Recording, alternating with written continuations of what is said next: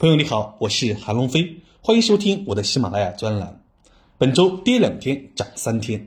今天近四千家股票下跌，明天近四千家股票上涨，上蹿下跳，颇为刺激。主要原因是受硅谷银行破产事件导致的对金融市场风险的担忧。目前来看，市场的担忧有所缓和，A 股经受住了外围市场的考验，没受什么影响。相信以后 A 股与美股的脱敏度会越来越大。不再也不能是一直看他国的脸色了。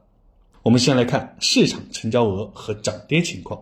本周两市平均成交额八千八百一十六点六二亿，较上一周增加了近五百亿。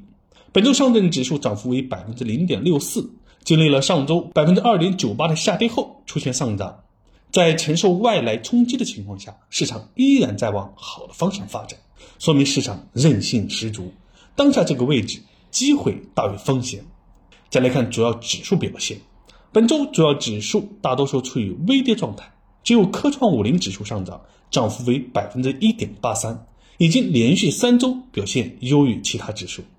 创业板由于受新能源、医药等板块的拖累，跌幅持续扩大，大盘蓝筹股均有企稳迹象。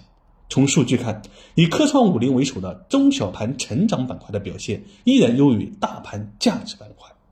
再来看北向资金的流向，截至目前，东方财富数据中心显示的数据，本周北向资金净流入两百六十一点一二亿元，在上周出现净流出后再次净流入，国外资金长期进入中国市场的趋势并没有发生变化。经历过硅谷银行事件后，让美国金融霸权地位以及稳定全球经济地位的形象再次受到质疑。也让越来越多的人知道，中国市场正在成为最值得投资的主要市场。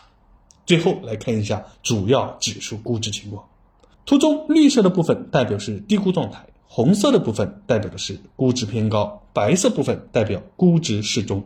目前主要指数依然处于底部区域，非常值得配置。最新的指数估值还没更新，如果想看更加及时、每天都会更新的估值，可以关注服务号财飞。在菜单栏中找到指数估值，就可以随时查看。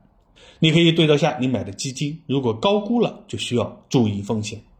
综合以上数据来看，市场在上周大跌后，本周又承受外围市场的冲击的情况下，依然出现了上涨，成交量也温和放大，北向资金继续流入，体现出了我国股市的韧劲和外资看好中国市场的态度。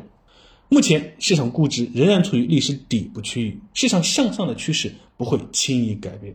就在周五收盘后，中国人民银行宣布将于二零二三年三月二十七日降低金融机构存款准备金率零点二五个百分点。